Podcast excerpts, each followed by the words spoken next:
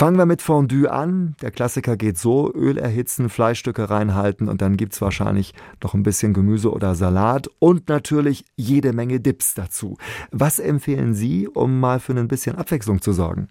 Also, ich würde zuallererst das Öl durch die Brühe ersetzen. Das spart nämlich hunderte Kalorien und man hat so die Möglichkeit, noch einen extra Geschmack reinzubringen. Man könnte zum Beispiel in die asiatische Richtung gehen und die Brühe mit Ingwer, Zitronengras und Gewürzen abschmecken oder auch für den Extra-Kick noch etwas Kokosmilch dazugeben. Und da rein können dann verschiedenste Gemüsesorten, also da kann man sich komplett austoben. Fleisch, aber auch Tofu, Garnelen und auch Fisch oder sogar Nudeln könnten in diese Brühe rein. Und man kocht sich damit quasi so eine Art Gemeinschaftsrahmen oder Faux-Suppe. Und ich finde das einfach eine total tolle, interessante neue Möglichkeit fürs Fondue. Gerade die Fondue-Soßen sind ja oft keine leichte Kost, vor allem Fertigsoßen nicht. Wie kann ich denn da mit wenig Aufwand was Gesundes zusammenrühren? Ja, also bei Fertigsoßen ist es meist so, dass die weißen doppelt so viele Kalorien enthalten wie die roten. Und da lohnt es sich also am ehesten, gesunde Alternativen herzustellen.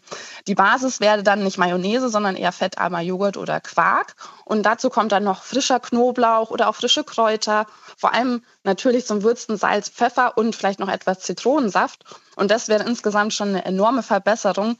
Und man kann dann diesen Grunddip oder diesen Knoblauchdip mit anderen Zutaten erweitern und so ganz schnell verschiedenste Varianten herstellen. Also zum Beispiel eine meiner Lieblings ist äh, mit Currypulver und etwas Honig, also dass man so einen Honig-Curry-Dip hat oder auch ähm, dann wirklich mit Tomatenmark und getrockneten Tomaten eben zu einer roten Soße machen. Schauen wir auf Käsefondue. Wie sieht's denn da aus? Also ich meine, damit Käse richtig schmeckt, muss er ja ordentlich Fett enthalten. Da muss man dann wohl in den sauren Apfel beißen und kommt um so eine Kalorienbombe nicht herum. Genau, also bei Käsefondue ist es wirklich schwierig, da ein bisschen Kalorien einzusparen. Mein Trick ist daher, dass ich den Weißwein ersetze. Also sonst wird der Käse immer in Weißwein aufgelöst. Und wenn man das Ganze ein bisschen fruchtiger und leicht kalorienärmer machen will, kann man zum Beispiel äh, Paprikamark stattdessen nehmen. Das gibt nochmal eine ganz fruchtige, leichte Note. Kinder können es dann vielleicht auch ein bisschen besser essen, weil ja dieser starke Weißweingeschmack nicht drin ist. Und vielleicht spart man sich ein paar Kalorien.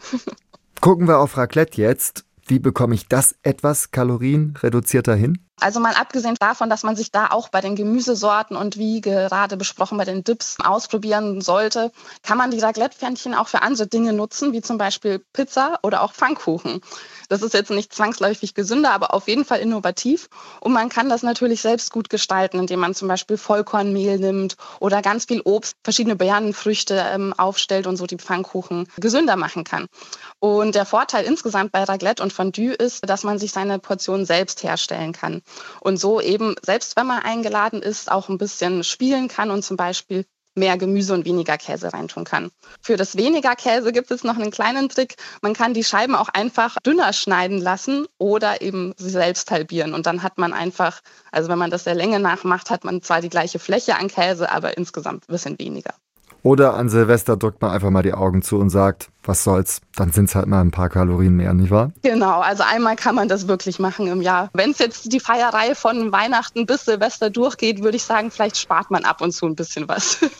An Silvester wird oft auch mehr getrunken als sonst. Welche Essensgrundlage ist da die richtige? Ja, da hilft tatsächlich auch eher das Gegenteil von abnehmen, nämlich viel und fett essen und das am besten über den ganzen Abend verteilt. Ich nenne das das Prinzip polnische Hochzeit, also ganz viel essen, ganz viel trinken und so wird auch die Alkoholaufnahme im Blut etwas verzögert, also wenn man sehr viel Fett während des Trinkens isst und die Leber hat dann vielleicht auch ein bisschen mehr Zeit, ihre Arbeit zu erledigen. Und wenn man insgesamt viel verschiedene Sachen isst, nimmt man vielleicht auch mehr Mineralien auf und das könnte dann gegen den Kater am nächsten Tag helfen.